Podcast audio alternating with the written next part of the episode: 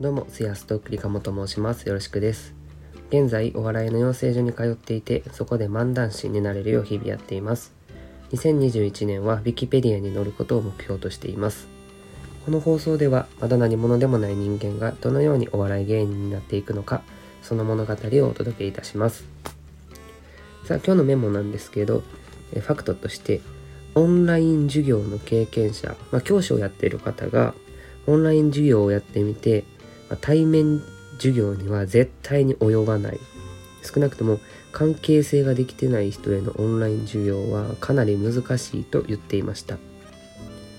え、ー、と関係性ができてない人へのオンライン授業っていうのはえ、ー、と例えば塾だったら今まで対面で授業していた子と急にオンライン授業になる。まあこれは関係性がある、えー、授業、えー、ある人とオンライン授業なんですけどえっ、とオンライン授業をやらないといけない状況になってから、えー、私もその塾に参加したいですって言って入ってきた人まだほとんど対面で会ってない状況でオンライン授業をするっていうのが難しいという感じです。でそれを抽象化すると、対面で話すのとオンラインで話すのではまだまだ差がある。でまあ 5G が入ってきたらほぼそのタイムラグなどがなくなるっていう話なんですけどそれがなくなってももしかしたら対面との差は埋まらない可能性もあるのかなといった感じです。ではそれをどう転用するかと言いますと、まあ、対面オンラインのメリットデメリットをもっとよく考えていこうということです。まあ、例えばネタで言うとオンラインの伝わり方と実際に生で見る伝わり方は違うのかなとかそういうことですね。それぞれのいいところ取りができたらいいとこ取りができたら最高だなという感じです。さあ今日は、えー、戦わないことの大切さについてお話しします。えっと僕が芸人を目指してやっていく中で、えー、戦わないという選択をできるようにと思っています。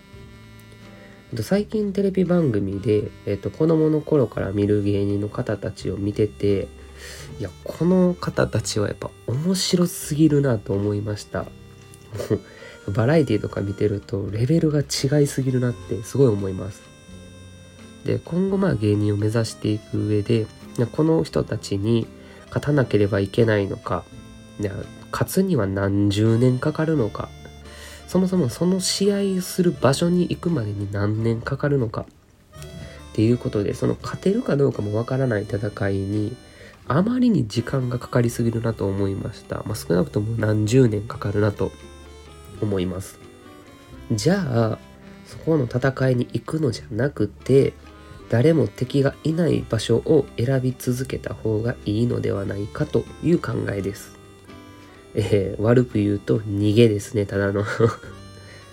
で、そこだったら戦わずして勝てる。うまく誰もいないところが見つかれば、時間も全然かからないことだってある。ということで、ちょっとこっちの方向でやりたいなと思っています。だからその一つとして、まあ、漫談を選んだっていうのもあるんですけど、えー、いくつかあるんですよ、漫談をやろうと思った理由は。でもまあ、戦う相手が少ないというのはすごく大きな理由です。えっと、漫談師と言われて何人の人を思い浮かびますか？多分多くて4、5人やと思う。10人以上浮かぶ人はね、ほぼいないと思うんですけど、じゃあ逆に漫才師と言われたら何組思い浮かびますかね？何組とかじゃない？ですよ。何十組、下手したら何百組と思い浮かびますよね。多分キリがなくて途中で諦めてしまうと思うほど思い浮かぶと思うんですけど、いやそういう意味ではやっぱり漫談に可能性をすごく感じるんですよね。ただ、気をつけないといけないのが、その場所に戦う相手がいない理由っていうところですよね。つまり、お宝のあるところにトレジャーハンターは集まるわけで、トレジャーハンターがいないところっていうのはお宝のないところっていう可能性が高い。もちろん、えー、お宝はあるけどまだトレジャーハンターに見つかっていないっていう可能性もありますけど、まあ基本的にあのトレジャーハンターがいないっていうことはお宝がない可能性が高いっていうことですよね。だから競争相手がいないと思って見つけた場所がえー、お宝があるけどまだ誰も見つけ見つかっていない誰にも見つかっていない場所なのかお宝がないから誰もいないのかっていうのは本当に注意すべき点だと思います。まあ先ほども言いましたけど多くの場合はお宝がないから誰もいないっていう可能性が高い。だから僕おときが考えつくアイデアなんかとっくの昔に誰かが多くの人が思いついているアイデアのはずなんですよ。じゃあなんでそれが実現されていないのか？っていうのを考えながら敵のいない場所まあよく言うブルーオーシャンっていうやつですね。を探さないといけないなと思います。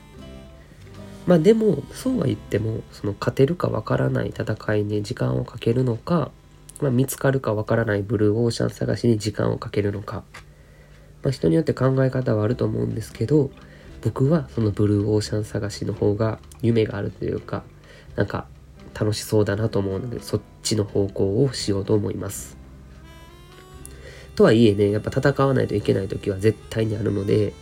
例えば僕だったら漫談で認められたいと思っているので賞レースなどは目指しますし基本的に負けず嫌いっていうところもあるので戦わない時はどうやったら勝てるのかっていう風にやっていこうと思います。